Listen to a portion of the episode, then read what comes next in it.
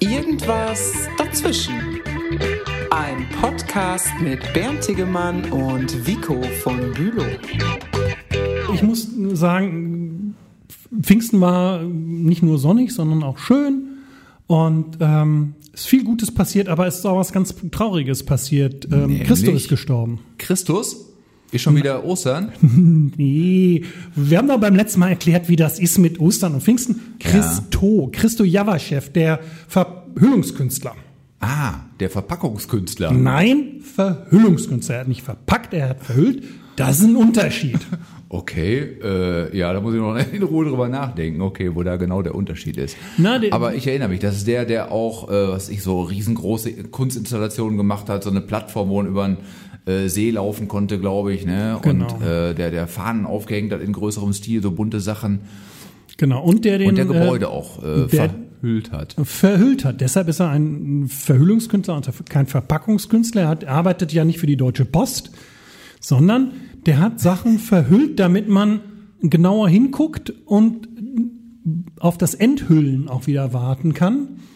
Ähm, Da war Okay. schon so ein philosophisches Konzept dahinter und ich ähm, habe mich deshalb dadurch wirklich betroffen gefühlt, weil ich bei diesem äh, Projekt Verhüllter Reichstag 1995 als ganz kleines Rädchen mitgewirkt habe. Da hat er den ganzen Reichstag verhüllt, ne? Genau, und zum Zeitpunkt, als die Kuppel noch nicht da war, richtig? Genau, das war sozusagen, er hatte das seit 1971 versucht auf den Weg zu bringen und ähm, 1995 ist es dann endlich durch den Bundestag genehmigt worden und zwar genau an der Übergangszeit sozusagen von dem alten Reichstag zu dem neuen Reichstag, der dann umgebaut werden sollte mit Kuppel und so, das kam dann erst später.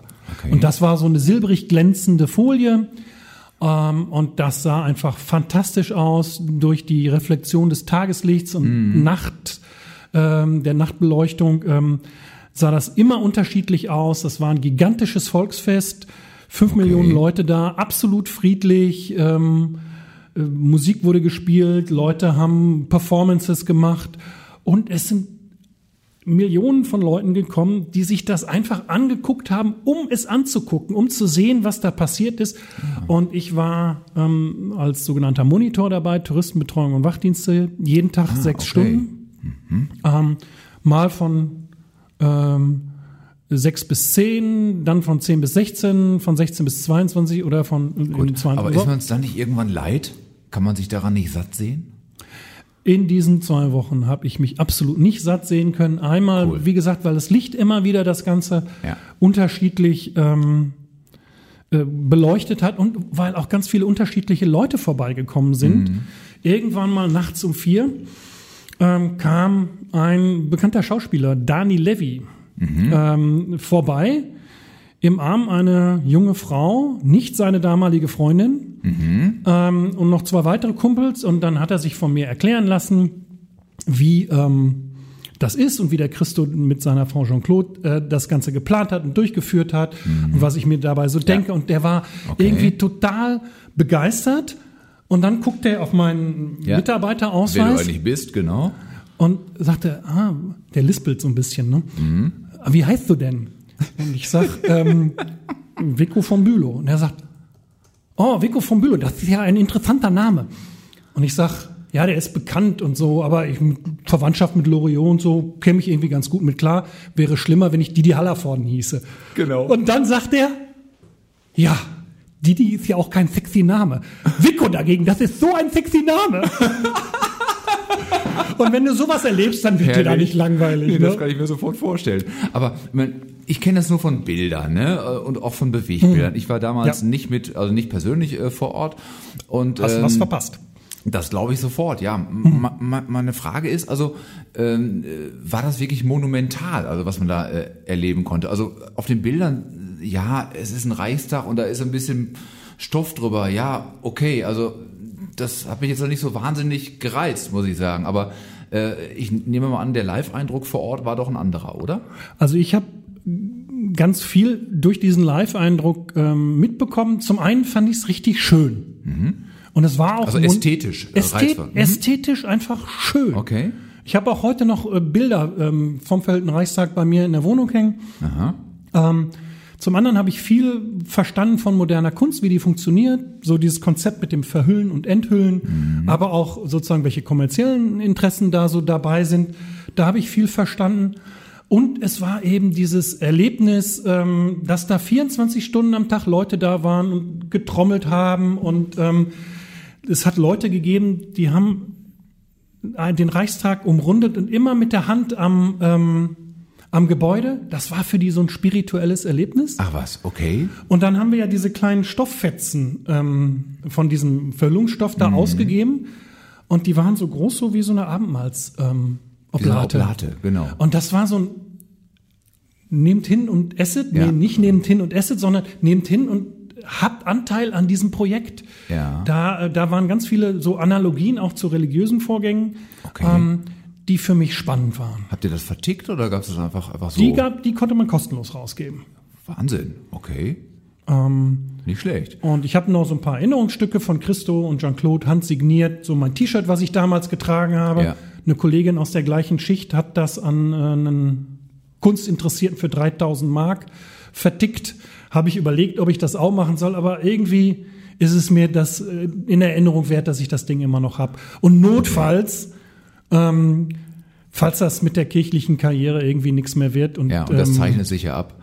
Das zeichnet sich ab es geht ja bergab, ähm, habe ich immer noch dieses T-Shirt, auf das ich zurückgreifen kann. Ja, cool. Aber du, jetzt habe ich auch doch noch mal zwei ganz ernst gemeinte Fragen. Du hast eben, glaube ich, den Nachnamen von Christo gesagt. Den ja. habe ich ja noch nie vorher gehört. Wie ja. heißt der wirklich? Christo? Java-Chef. Das ist ein gebürtiger Bulgare. Ein gebürtiger Java-Chef? Ja. Christo Java-Chef, echt noch nie gehört. Krass. Ja. Und äh, zweite Frage, das habe ich mich wirklich immer gefragt. Hm äh, wo hat der Typ seine Kohle äh, herbekommen? Der hat ja nichts irgendwie angenommen von Menschen, die ihm irgendwie zuwider waren und äh, nichts von irgendwelchen Institutionen, die der Interessen hat keine staatlichen haben. Fördergelder genau. genommen. Wie hat er das gemacht? Ähm, weißt du das? Ja, das, äh, das, äh, das äh, kann man relativ genau sagen. Der hat wahnsinnig viele Zeichnungen und Drucke aus dem Vorfeld der Planung mhm. und hinterher aus der Dokumentation handsigniert und teuer vertickt. Ach so, okay. Die, also Unikate die, rausgehauen. Der hat Unikate rausgehauen und die waren in der Herstellung, sagen wir mal, gerade bei Drucken ist das ja übersichtlich im Aufwand. Ähm, und ähm, der hat es geschafft, ähm, da sozusagen so eine Fangemeinde äh, sich heranzuziehen, die ihn unterstützt hat und davon hat er gelebt. Okay, ja witzig, total interessant. Ich frage mich gerade, ob denn das hat, das war natürlich schon enorm teuer. Ja, äh, Größenordnung, hast du noch ungefähr drauf? Wie viele Millionen hab ich, das verschlungen Habe ich nicht drauf, aber äh, es, sind, es sind Millionen gewesen. Bis hin dazu ähm, deutsche Bürokratie. Und da musste man ja, äh, um diesen Reichstag ähm, verhüllen zu können, musste man so Gerüst drüber machen. Und das war ein richtiger Bauantrag. Mhm. Dieser Bauantrag wurde vom Bezirksamt Mitte nur genehmigt, wenn du auch eine Schneelastprüfung machst. Das war mitten im Sommer 1995, Gott, wahnsinnig heiß. Ja, Schnelast ist aber halt es musste das, eine Schneelastprüfung das, Thema, ne? gemacht ne? werden. Das Thema ne? schlechthin, ja, ja. Und äh, durch die fünf Millionen Leute ist natürlich auch der Rasen vor dem Reichstag total platt getrampelt worden. Dann musste mhm. Christo also auf seine eigenen Kosten diesen Rasen wieder anpflanzen lassen. Mhm. Und wie gerade gesagt, direkt danach begannen ja die, ähm, die Umbauarbeiten zum neuen Reichstag für den Bundestag. Genau, Wurde alles wieder, wieder platt gemacht. Nein, unfassbar. Aber das war, waren Kosten. Berlin, Berlin. Deutschland, Deutschland. Aber oder so. Er war, äh, in Deutschland war er ja durchaus zugeneigt. Er hat ja mehrere Projekte auch noch anderswo gemacht. Ja, genau.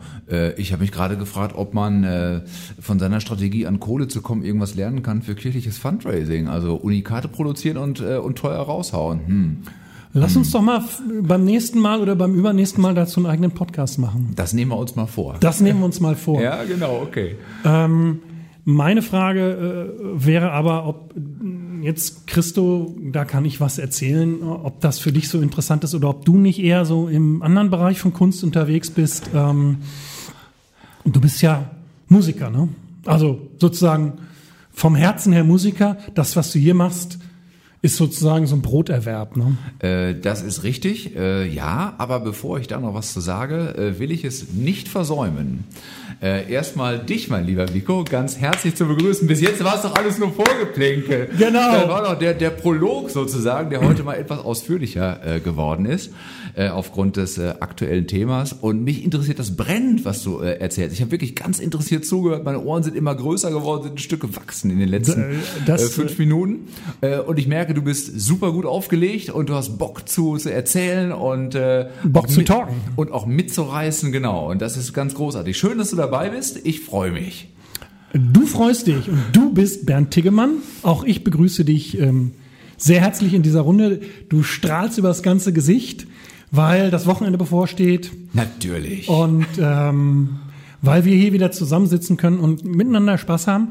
Heute Genau. allerdings ohne Getränke und haben- ohne was zu essen. Keine hätte- Schokolade, kein Tee. Ich hätte einen Tee da. Also ich könnte sofort marokkanische Minze aus dem Hut zaubern. Das wäre für mich ein leichtes. Ja, aber wir lassen das jetzt mal, sondern widmen uns vor Okay. allem diesem Podcast und unseren Hörerinnen und Hörer, Hörern, die wir auch ganz herzlich begrüßen. Genau. Wir freuen uns, dass ihr äh, uns die Treue haltet. Ähm, und über den Jubiläums-Podcast, äh, Podcast, beim letzten Mal war es das zehnte Mal, diesmal in die Schnapsfolge mit der Startnummer 11 In die getränkelose Schnapsfolge. genau, mit einsteigt und uns zuhört. Ähm, unser Thema, äh, es fing ja schon künstlerisch an Und es bleibt und künstlerisch. es bleibt künstlerisch, sagen, aber wir ja. werden, so zumindest unser Plan, mal gucken, wo der uns hinträgt, uns jetzt einem anderen Kunstfeld zu, äh, zu widmen, sagt man zu, Zu wenden? Zu wenden. Zu oder wir werden ja. uns dem anderen widmen oder ihm zuwenden. Also wir werden uns dem zuwenden Mhm. und zwar Mucke, Musik. Genau, Mucken, das soll das Thema sein. Du hast mich gerade schon darauf angesprochen. Das ist vollkommen richtig. Hier bin ich, um äh, die, die Kohle äh, zu, zu verdienen, um die Familie am Kacken zu halten. Äh, aber normalerweise bin ich äh, gerne auf den Bühnen äh, zu Hause. Gut, in den letzten Monaten jetzt nicht mehr so intensiv aus nachvollziehbaren Gründen. Gab aber ja keine. Äh, eigentlich, jetzt muss ich mal scharf überlegen, ey, wie lange denn schon? Ich glaube, warte mal, ich habe mit sechs angefangen, Musik zu machen. Also jetzt, Welches äh, Instrument? Äh, es ist nicht die Triangel, es ist nicht das Klavier und es ist nicht die Geige, sondern sondern- es ist das klassische Einstiegsinstrument par excellence, die Blockflöte. Schön, So wie du das nachmachen kannst. Das hast du auch schon ein paar Mal gehört, scheint mir. Ja, ich hab's, so ich hab's gehört, ja. obwohl ich es selber nie gemacht habe. Okay. Deshalb, ähm, Ja. äh, sagen wir mal so, zum Hören ist die Blockflöte, ja, sagen wir mal, übersichtlich attraktiv. Hat, kannst du dich erinnern, ob es dir Spaß gemacht hat? Äh, hat es tatsächlich, weil du da ganz schnelle Erfolgserlebnisse hast. Du musst ja im Prinzip nur wissen, wo du die Finger auf die Löcher halten musst und darfst nicht zu stark anblasen. Danach kann eigentlich nichts mehr schiefgehen, ja. Und dann Rest ist ein bisschen Artikulation und ein bisschen Noten lesen. Aber wenn das erstmal sitzt, kannst du mit wenig Aufwand relativ viel Okay. Spaß haben, so ne. Und äh, ich hatte da wirklich Spaß dran, muss ich gestehen. Und hast du dann so Unterricht in der Musikschule gehabt oder äh, Blockflötenchor oder wie war das? Ähm, das war ja von der Musikschule aus, aber nicht in der Musikschule, sondern die Musikschule ist in die Grundschule gekommen. Ah, okay. Und die war irgendwie nur ein Katzensprung, ein Steinwurf von zu Hause entfernt. Da konnte ich eben mal rüber und äh, das habe ich gemacht, ich glaube einmal die Woche oder so. Und ich habe das dann auch kontinuierlich, also normalerweise, also war das so, man machte das zwei Jahre, von sechs bis acht und in, in Klasse drei, wenn man, kam dann so langsam so das erste richtige, in Anführungszeichen, äh, Instrument. Viele haben dann geschwenkt, dann doch Richtung Klavier oder Geige oder ein Blasinstrument, Saxophon oder Tr- äh, Trompete oder so. Ich bin tatsächlich bis, äh, jetzt muss ich überlegen, so- ich glaube sogar Klasse 6, bis Klasse 6 bei der Blockflöte äh, geblieben und äh, habe dann alle möglichen Flöten gespielt. Sopranflöte, Altflöte, Tenorflöte, Bassflöte, mit allem Zip und Zap. Ja. Äh, und zuerst, äh, die, die, die, die ersten Jahre mit ein paar anderen Leuten in, einer, in so einer kleinen Gruppe zusammen. Und da gab es eben auch Konzerte. Ne? Also immer also pro, weiß ich nicht, Ja. äh, Semester hieß das damals nicht, aber so jedes halbe Jahr oder so wurde dann mal für die Eltern einer, einer, einer rausgehauen, genau in einem größeren Klassenraum in der Turnhalle, ich weiß gar nicht mehr wo genau, wurde einer rausgehauen, damit die Eltern auch sahen, es gibt tatsächlich Fortschritte. Und wenn mehrere zusammenspielen, dann klingt es auch gar nicht mehr so schäbig, als wenn der Junge sich zu Hause selber einbläst. So. Und Genau, das, das, das, kann, da das, das kann, Das kann ja schäbig klingen. Können, können wir das schneiden? Das, ich glaube, das müssen wir schneiden. Ich glaube, das müssen wir schneiden.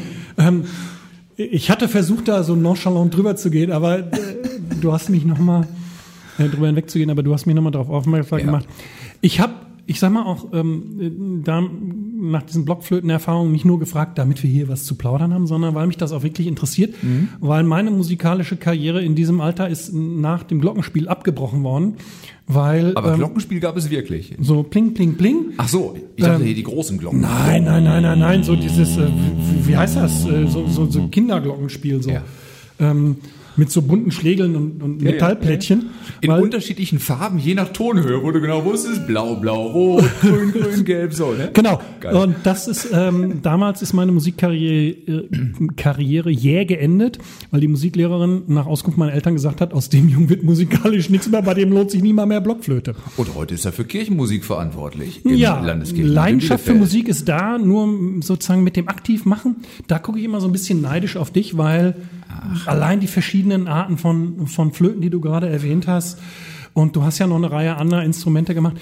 Ähm, wie ist das mit dem Musik machen? Musik hören weiß ich, wie das geht, Mhm. ähm, was das in mir auslöst, was mir das bedeutet und so. Aber wie ist das mit dem Musik machen? Darüber würde ich gerne heute von dir ein bisschen mehr erfahren. Ja, kannst du. Dann erzähl mal, ähm, was hast du noch für Instrumente gelernt?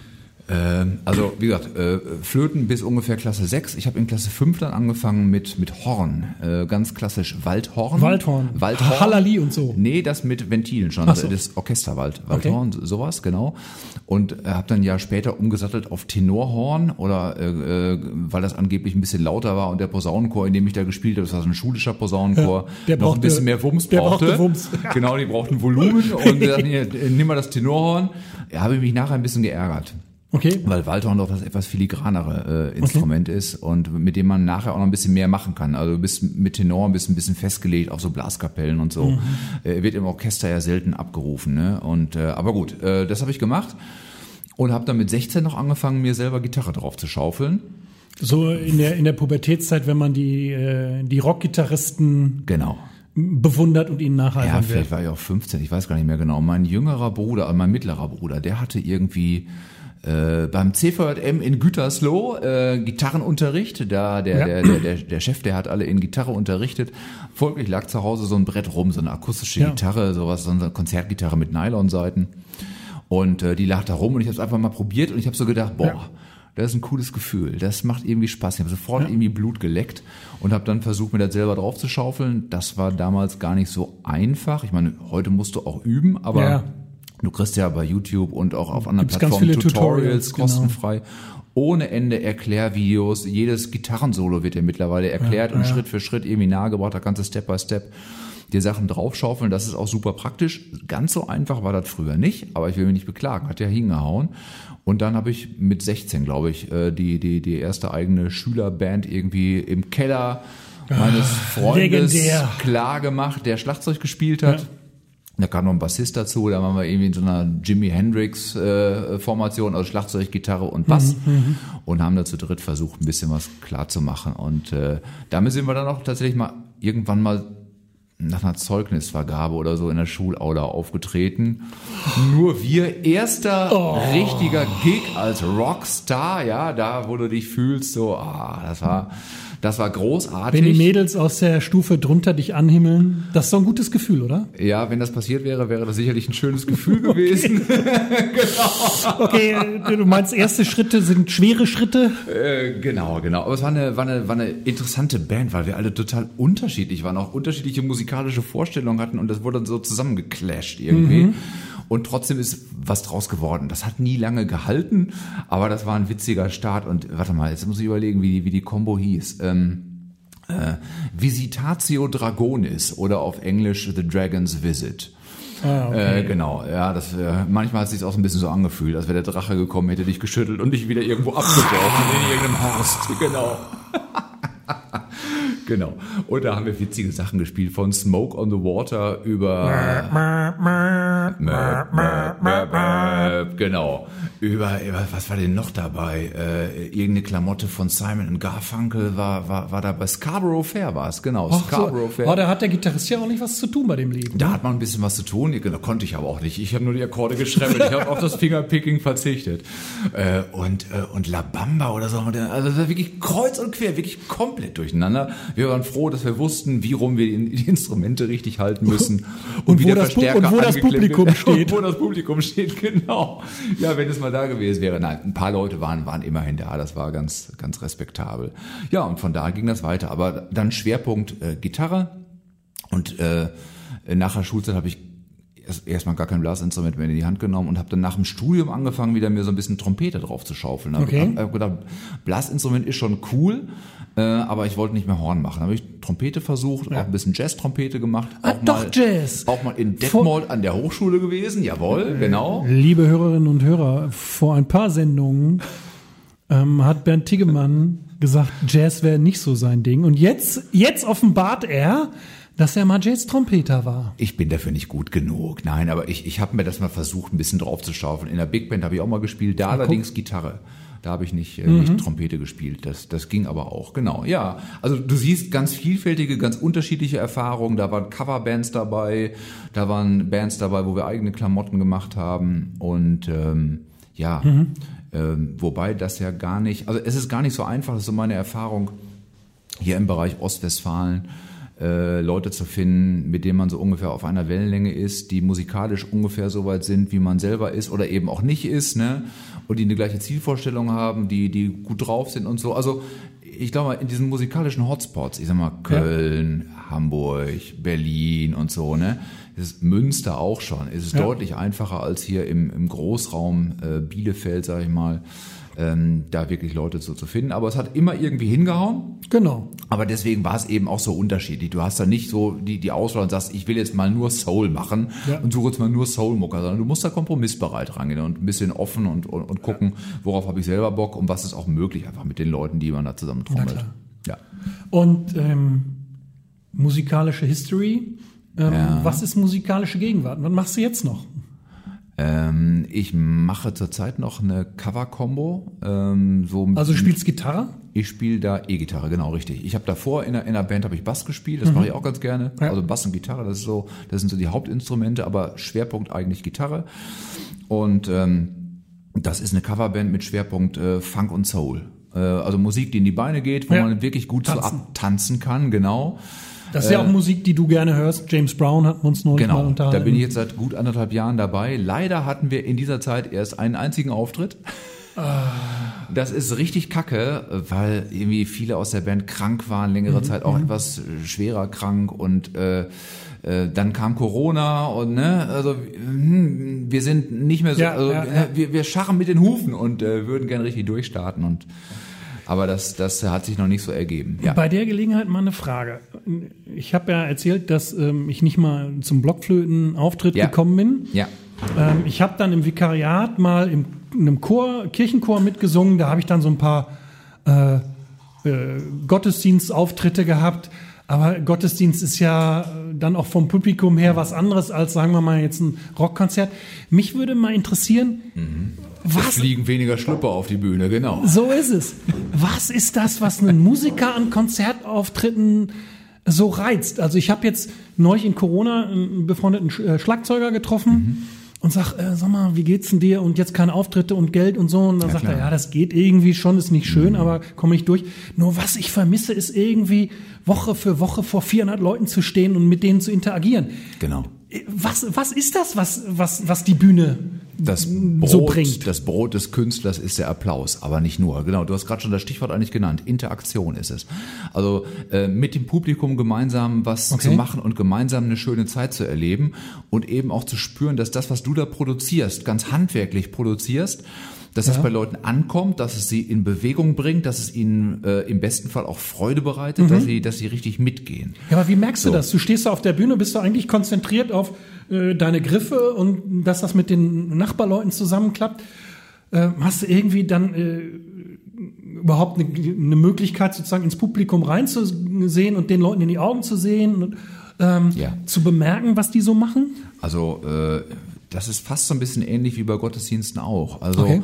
ähm, bei- bei der Musik würde ich sagen, ist es so, wenn du jetzt einen, einen Auftragsjob machst, ne, Mhm. bist irgendwie als Aushilfe engagiert bei einer Band, schaufelst dir eben mal 30 Songs drauf und dann spielst du das mit denen. Ja. In der Situation bin ich so hoch konzentriert, dass ich kaum selber Interaktion Ja. aufbauen kann. Da bin ich fokussiert darauf, dass ich selber einigermaßen gut, gut abliefere, so. Dann Genau. achte ich auf mich, ich achte aufs Instrument, aber viel zu wenig aufs äh, Publikum. Ja.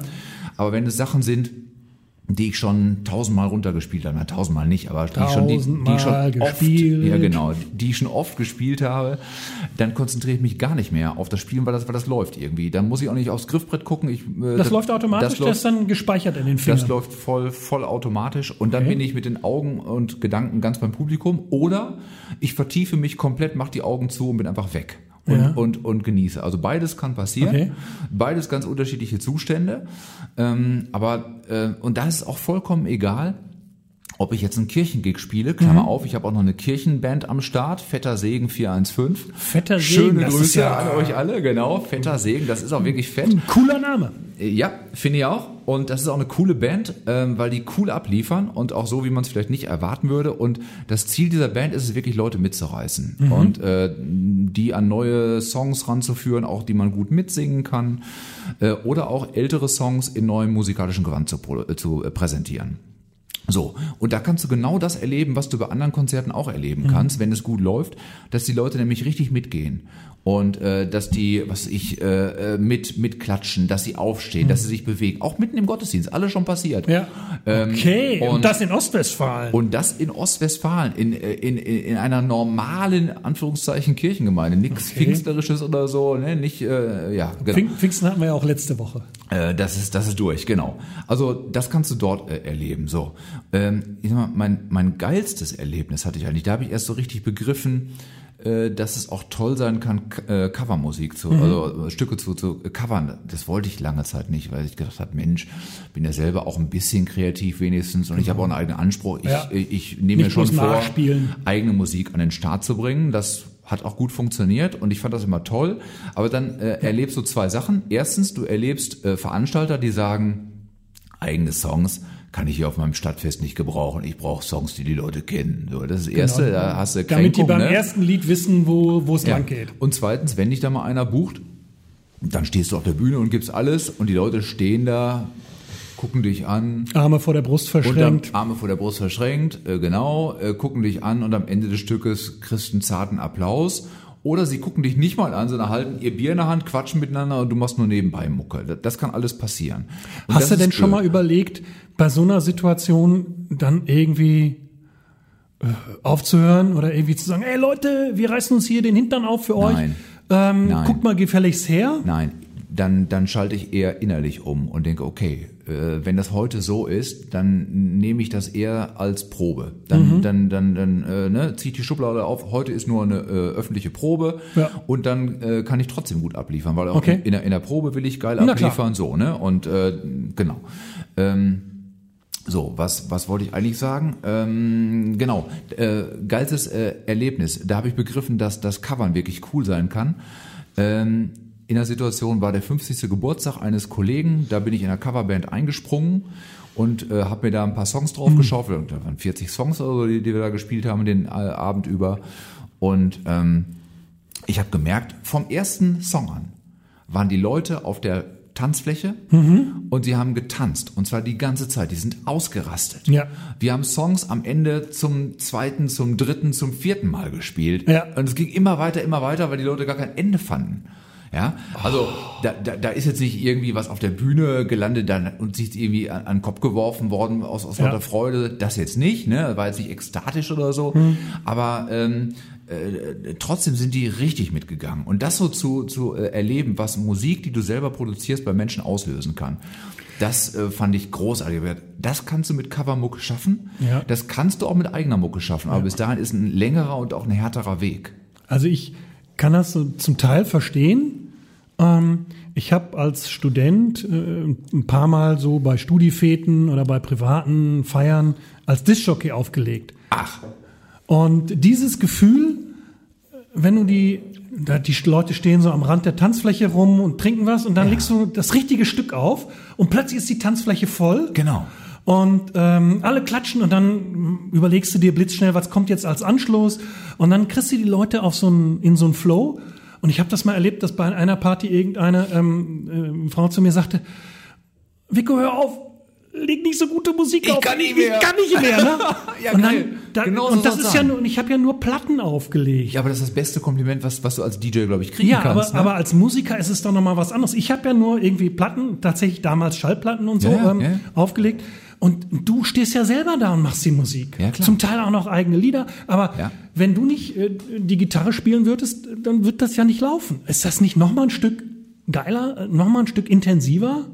Vielleicht ist es ein Stückchen äh, intensiver. Ob es wirklich geiler ist, weiß ich nicht, weil ich die DJ-Erfahrung am eigenen Leib äh, noch, nicht so äh, intensiv gemacht Okay. habe. Aber als du es gerade erzählt hast, habe ich mich gefragt, ob das nicht auch ein wahnsinniger Druck ist, wenn du äh, merkst, äh, mit, mit dem Song, den du gerade rausgesucht hast, kannst du die Massen wirklich begeistern und die sind am Ausrasten auf dem Dancefloor. Und wenn dann genau die Frage kommt, scheiße, was lege ich als nächstes auf? Ist das nicht ein Wahnsinnsdruck, wenn die Latte da so, so hoch liegt?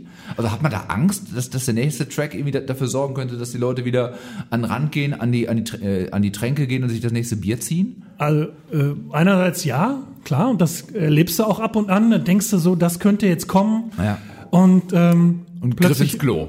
Und plötzlich merkst du so irgendwie, der eine Typ, der völlig besoffen ist und äh, auf jedes Stück tanzen würde, der steht noch da. Alle anderen Ja. gehen jetzt tatsächlich mal aufs Klo. Das gibt's äh, und das ist nicht schön, macht keinen Spaß. Andererseits ähm, hast du natürlich mit der Zeit auch eine gewisse Routine entwickelt. Ja. Welche Ja. Stücke passen zusammen? Wann musst du auch mal ein ruhigeres Stück machen? Genau. So, das ist auch ein bisschen Handwerk, ne? Ja, ein bisschen, okay. Und äh, wenn du jetzt so einen, so, einen, so einen Track ausgesucht hast, der, der nicht funktioniert, äh, wie, wie hast du es dann gemacht? Hast du den dann trotzdem bis zu Ende laufen lassen oder irgendwann Fade out, nächster, nächster Song? Also möglichst schnell raus aus, aus der Nummer. Unterschiedlich. Okay. Mhm. Ähm, wenn ich äh, richtig Geld gekriegt habe, ähm, dann ähm, bin ich meistens relativ schnell wieder raus und habe den nächsten versucht. Mhm. Ähm, wenn ich äh, für Lau aufgelegt habe, äh, für Freunde, und es war eigentlich so, naja, wenn wir tanzen, ist auch gut, Mhm. ähm, dann habe ich mir auch manchmal den Spaß gegönnt äh, und gesagt, ey, das Stück mag ich jetzt, das höre ich Ja. jetzt bis zu Ende. Ja. Aber Okay. auf die Dauer machst du das natürlich nicht so häufig, sondern du bist an dem Punkt Dienstleister Ja. und willst, dass die Leute ähm, ähm, äh, deine Dienste sozusagen entsprechend annehmen und tanzen. Und dann musst du gucken, ähm, dass du das spielst, was die Leute wünschen. Deshalb bin ich auch immer ein DJ gewesen. Ähm, wenn Leute zu mir gekommen sind und gesagt haben, ey, ich wünsche mir das und das Stück, dann habe ich geguckt, dass das so äh, in den Flow reinpasst und Ja. habe es aber auch gespielt. Ja.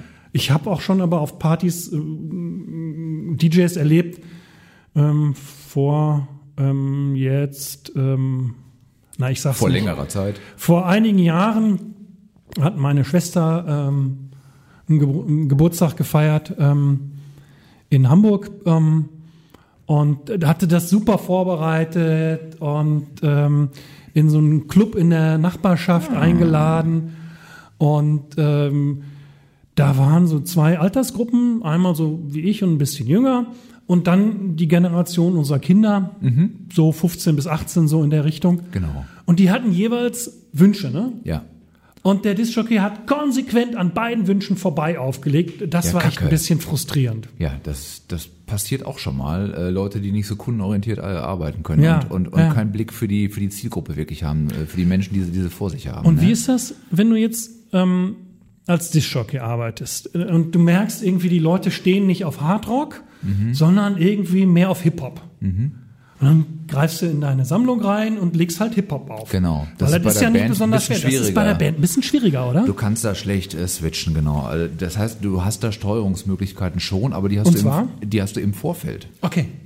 Du Erzähl. musst, du, ja, du, du musst im Vorfeld halt gut gucken, mit dem Veranstalter genau besprechen, was kommen da für Leute hin, was könnten die geil finden, was für eine Art von Musik hören die und kannst dann ausloten, passe ich da rein oder passe ich nicht rein. Okay. Und du glaubst gar nicht, wie viel Gigs ich schon abgesagt habe oder wie viel wir schon abgesagt haben, jetzt nicht mit äh, aktuellen Formationen, Hm. aber mit anderen äh, Bands, weil wir gemerkt haben, das wird nicht funktionieren, das, das wird nicht passen. Oder wir sind nur nebenbei äh, Musik, da haben wir nämlich auch keinen Bock drauf. So, also So, wenn so dann hin, soll, Hintergrundmusik, äh, damit es ein bisschen ähm, so, so fahrstuhlmäßig ähm, für die Leute beim Biertrinken Das kann ich auch ist. mal machen, aber nicht mit einer achtköpfigen Combo oder so. Ja. Das mache ich dann zu, äh, entweder alleine oder zu zweit oder so, machen wir mal ein bisschen Hintergrundmusik. Das geht dann schon, ne? Ja. Aber wenn ich zu, zu acht gebucht werde, dann will ich, dass die Hütte brennt und zwar richtig.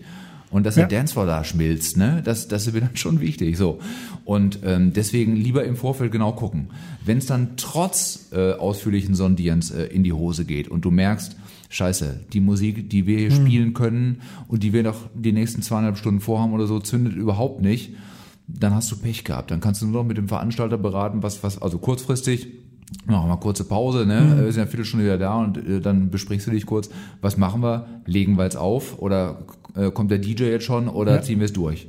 Und das ist dann ganz unterschiedlich. Also, äh, aber es ist mir erst einmal passiert, dass wir wirklich aufgehört haben und das dann aufgelegt äh, worden ist. Es ist aber auch schon Jahrzehnte her, glücklicherweise. Danach hat's meistens gepasst, auch wenn es nicht immer euphorisch war. Ne? Aber ja. Hast du schon mal erlebt, dass du vorher mit einem Veranstalter irgendwie gesprochen hast und sagen wir mal jetzt Stadtfest, wo du nicht so genau kalkulieren Ja, ja. kannst, wer kommt und der Veranstalter sagt, na ja, also hm, spielt mal eher ein bisschen ruhigeres Zeug. Wir wissen nicht, ob die Leute so auf heftiges äh, tanzbares äh, tanzbare Mucke tanzen ähm, und äh, und plötzlich merkst du, die Bedenken des Veranstalters sind Da weggeblasen. genau. Du hast die, das Publikum Ja. in deinem Bann. Ja, äh, das habe ich schon mehrfach erlebt, Echt? glücklicherweise. Okay. Und das ist ein richtig cooles Gefühl, weil Ja. du gehst ja dann mit gedämpften Erwartungen eigentlich hin. Ja. Du denkst, ja gut, wir liefern halt ab und äh, wenn sie sich unterhalten, ist es gut. Und wenn ein bisschen getanzt wird mal bei einem Song, ist natürlich noch, noch viel schöner, aber du erwartest nicht großartig Ja. was. Wenn es dann doch anders kommt, ist es großartig. Ja. Und dann nutzt du die äh, erste Getränkepause, wenn es eine gibt, wenn du überhaupt eine, eine, genau, eine, wenn, eine, wenn sie dir das erlauben. ja, und äh, wenn, genau, und wenn du dir selbst das auch erlaubst, weil es ist, es, es ist schon geil, wenn der, wenn der Kessel tobt, äh, dann machst du nicht, äh, also ohne Not irgendwie eine, eine Pause. Aber man, man, wenn man eine macht, könnte man sie nutzen, um die Setlist äh, zu ändern. Du überlegst dir ja vorher, was spiele ich wann, in welcher Ja. Reihenfolge und so. Dann, dann baust du gerade um. Oder die Band ist gut eingespielt, das gibt's ja auch. Und dann machst du es auf Zuruf auf der Bühne. Ey, wir machen jetzt die und die Nummer, zack, und dann geht's weiter. Und dann änderst du ja direkt während des Spielens quasi, ne? Also, Das erinnert auch. mich so ein bisschen an den Film Blues Brothers. Ähm, du weißt, Ja, äh, an welche Szene? als sie in Bobs Country Bunker gehen, als Bluesband dahin kommt und ähm, und dann fragen sie die Wirtin, ja, was, ähm, was habt ihr denn so für Musik hier? Und dann sagt die Wirtin, ja, wir haben beides, Country und Western. Western, genau, ja. Und dann stehen die da und fangen mit Blues an und das klappt irgendwie nicht so gut. Und dann stehen die da und improvisieren und sagen, ey, sag mal, kennt einer von euch dieses äh, Thema aus Rawhide? Das ist doch so ein bisschen Country-mäßig. Genau. Lass uns das doch mal anspielen. Äh, Ist das jetzt eine Filmszene oder passiert sowas auch wirklich äh, im, im Konzert? Hast du das Ja. schon mal erlebt? Also ich habe jetzt noch, noch nicht erlebt, dass wir dann Sachen gespielt hätten, die wir vorher noch überhaupt nie zusammen äh, geübt haben. Es sei denn, die Stunde ist extrem fortgeschritten und der Pegel ist entsprechend bei allen Beteiligten. Genau. Dann kann man auch mal irgendwas anzocken, was, was, was, also irgendwie Mach so mal ein- Blues in A. Ein Blues in A geht immer oder so ein Smoke on the Water oder Highway to Hell von ACDC geht auch immer. Das kann man immer spielen und das, und das kann auch eigentlich jeder. Und das äh, äh, jetzt ja mal als Laie gefragt, ne? Ähm, so ähm, Highway to Hell, die Gitarrengriffe, die hast du drauf. Ja, das Oder, das, oder das fallen, sitzt, oder, oder hast du die im Kopf und versuchst die irgendwie nachzuspielen? Äh, ich habe die nicht im Kopf. Das, Die sind das, in den Fingern. Das ist im Fleisch und Blut. Da kannst du mich nachts um drei wecken. Ra, ra, ra. Ra, ra, ra. Das läuft. Immer. Ja. Immer. Beim Gitarrensolo kann sein, dass mal ein oder zwei Töne noch daneben sind oder so. Ja. Das, das müsste, also das gucke ich mir gerne vorher nochmal an, sowas, ne? Aber an sich ist es kein schwerer Song. Kann man schaffen. Okay. Genau. Ja. Ist das denn so, ähm, du hast Rhythmusgitarre, Solo-Gitarre und so Mhm. äh, angesprochen. Ähm, Erster und zweiter Gitarrist hieß das früher noch. Genau. Schrecklich, sowas. Schrecklich. wie, wie im Orchester, der erste Geiger. Genau. Ähm. Auch Rhythmus und Solo-Gitarre finde ich ganz schrecklich, weil jeder kann mal alles machen, finde ich. Ja, Also, aber jetzt mal ähm, unabhängig davon, ob das sozusagen einer bestimmten Person zugeordnet ist oder Mhm. ob das ähm, jetzt sozusagen immer wechselt. Ähm, wo verzeiht das Publikum Fehler äh, am ehesten? Bei, bei einem Solo oder wenn er irgendwie rhythmisch aus dem Takt gerätst? ich glaube, beim Solo verzeihen sie am, am, am ehesten. Äh, und was so Unsauberkeiten äh, betrifft, äh, ist der Gesang noch mal deutlich wichtiger als alle anderen Instrumente. Okay. Ja, also du kannst eine top eingespielte Band haben. Wenn der Gesang scheiße ist, Ja. dann ist die Band scheiße. Also äh, jedenfalls im Urteil des, des Publikums. Ja, die ja, die ja. hören ganz stark auf Sängerin oder, oder, oder Sänger und gucken, äh, ob das passt. Äh, wohingegen, wenn du jetzt eine geile Sängerin hast oder einen geilen Sänger und in, in, der, in der Band verkiekst sich mal jemand, wird sofort verziehen. Wahrscheinlich Ja. hören das auch nur die wenigsten, dass da irgendwas passiert Ja, ist. Ne? ja, okay. Da brauchst du schon meistens das qualifizierte Ohr. Äh, aber auch sowas passiert ja bei Gigs, dass dann plötzlich die Musikerpolizei äh, unterwegs ist. Ne? die gibt es wirklich. Echt? Ja, äh, das sind äh, äh, die anderen Mucker. Also Leute, die, die selber Musik machen Ja. und die dann in deinem Konzert sind. Äh, die benehmen sich manchmal wirklich wie die Musikerpolizei. Und die kommen dann in der Pause nach vorne und sagen, also hier hast du aber F-Moll statt G-Dur gespielt. Richtig, genau. Eigentlich, Echt? eigentlich geht das doch ganz anders und ja, und du hast dir da einen Scheiß zurechtgespielt, natürlich. Echt? Ja, deswegen heißt es in Fachkreisen wirklich Musikerpolizei. Oh, super. Das, das gibt das es, ist ja genau. Ja. das höchste der, der Gefühle. Ja, echt. es gibt noch eins höher. Und zwar? Äh, wenn jemand von der Musikerpolizei kommt und dir nicht sagt, das hast du scheiße gespielt, sondern kann ich nach der Pause auch mal einmal bei einem Stück nur die Gitarre spielen? Das ist das Allergeilste. Das gibt's aber auch. Äh, Nein. Du weißt auch, Frauen und Gitarren verleiht man nicht. Ja. Ja. Und es ist natürlich auch so, jetzt mal nicht bei dir, aber bei anderen Bands könnte es ja sein, dass der andere dir die Show stiehlt. Ich kann mich noch erinnern, als ich noch Schüler war, da war Natürlich, das wäre meine allergrößte Sorge und das wäre so leicht zu erreichen bei dem wenigen, was ich, was ich kann, ja. Ich kann mich erinnern, als, äh, als ich Schüler war, irgendwie Kumpels aus der äh, Stufe ähm, haben irgendwie eine, so eine Band gehabt, die waren jetzt nicht so besonders so, aber es war jetzt okay. Ähm, und dann sind wir hin, halt hingegangen, Jugendzentrum, unserem Auftritt. Und in der Pause, die die gemacht haben, ging ein anderer Musiker, ähm, der hatte echt Charisma, Ja. ging mit diesem Casio FX sonst was, mit Ja. dem auch Trio, das da, da, da Ja, damals ja, gemacht genau, hat, genau, ja. ging der in der Pause, die hatten vergessen, die Anlage auszustellen, ging der in der Pause auf die Bühne und fing damit an mit diesem Pieps Mhm. Ding, ähm, äh, anfangen, äh, an, fing er an Musik zu machen. Dieses Gestottere, das schneidest du hinterher raus, ne? Ich habe nichts gehört. Ähm, also der fing an, da Musik zu machen Mhm. und das Publikum, das vorher so da saß und sagte, hey, schön, dass unsere Kumpels hier Musik machen, Ja. das rastete plötzlich aus. was ist das denn? Das, Geil. das geht ja richtig gut. Und vor sowas hätte ich, glaube ich, echt Angst, wenn ich Musik mache, dass dann Dass plötzlich irgendeiner das kapert. Ne? Ach so, dass ge- gekapert wird. Ja, aber das passiert glücklicherweise nicht, nicht Echt, allzu oft. Und man, manchmal kann man es ja auch ein bisschen, ein bisschen steuern. Man muss ja nicht irgendwie die Leute äh, immer ans Ruder lassen, auch wenn sie es gerne, gerne machen würden. Ne? Ja. La, la, lass dir ähm, Publikum auf die Bühne zum Mittanzen ähm, und Ja. zum Mitgrölen ja, und so? Ja, ja, ja. Auch, auch gerne mal ans, ans Mikrofon und mal ein bisschen oder mit dem Mikrofon selber rumgehen und so. Das, das, das ist immer ganz nett. Also Interaktion finde ich schon cool. Ja. Und das kann man auch wirklich, wirklich steigern und äh, Leute aktiv mit, mit äh, einbeziehen. Nicht nur durch, durch Klatschen, sondern auch, Mhm. äh, meistens geht auch noch ein bisschen mehr. Und irgendjemand ist immer da, der auch gerne mal ins Mikro ein bisschen grölt. Muss ja, nicht schön sein, aber Hauptsache mitgemacht, Spaß gehabt. Hauptsache, dabei er hat sein. Spaß gehabt und dann vermittelt er natürlich den Spaß an, ans Publikum. Genau so, genau so. Und ja. ähm, hast du schon mal Stage Diving gemacht? Ganz ehrlich? Ja. Nein. Echt? Nein. Würdest du denn mal gerne? Ähm, ich weiß, ganz ehrlich, ey, ich bin ja eigentlich kein Schisser, aber ich weiß nicht, ob ich ob ich mich trauen würde. Also wenn dann als Sänger, aber nicht mit nicht mit einer guten Hm. Nicht mit der Gitarre, Gitarre, die geht vom kaputt, Bauch. ne? Also selbst dann ähm, meist, also manche Gitarristen machen das ja, die lassen sich dann so rückwärts fallen, haben Ja. die Gitarre dann auch äh, am, am, am Bauch.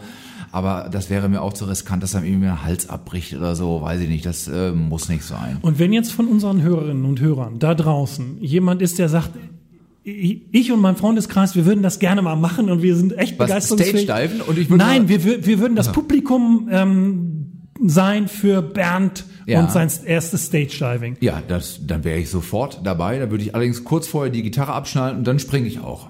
Okay, also liebe Leute, ihr habt es gehört. Eine Mail an mail at irgendwasdazwischen.de Ja. Ja. und Bernd Tiggemann kommt ähm, mit Band oder Solo, je nachdem, wie ihr das vereinbart, zu euch und ähm, ich bin dabei und gucke dann äh, von der Seite zu, wie äh, Bernd das Stage Diving. Na, wundervoll. Ich hoffe, dass da Macht. nicht der Krankenwagen vorbeikommen muss, denn das ist mir auch schon mal passiert. Das Echt? Steffi gerade noch, noch Erzähl. erzählt. Ja, genau. Äh, das war mit, mit einer unserer Schülerbands. Äh, bei irgendeinem Schulfest der Schule haben wir gespielt auf, Ja. einer, auf einer großen Bühne. Und ähm, äh, unser zweiter Gitarrist, äh, der Rhythmusgitarrist, ja, äh, Genau. der äh, hatte dem Alkohol etwas zu sehr zugesprochen. Musiker und Alkohol? Bernd, nein, Das erzähl ist nicht eine sowas. Kombination. Ähm, ja, jedenfalls hat's ihn während des Gigs dahin gerafft. Er ist einfach stumpf auf der Bühne kollabiert. genau, stumpf. Während, während des Spielens hart mit der Stirn aufgeschlagen, genau. Und dann kam der Krankenwagen, hat ihn abtransportiert und wir haben dann das Stück noch zu Ende gespielt, ohne ihn leider. Echt? Ihr habt, Und dann- einfach, ihr habt nicht abgebrochen, habt einfach Doch. weitergemacht? Zunächst haben wir abgebrochen, aber als, als, als der Krankenwagen dann weg war, haben wir das Stück, es war nur noch eins, äh, Okay. haben wir das Stück noch gerade zu Ende gespielt. Und dann war, war auch gut.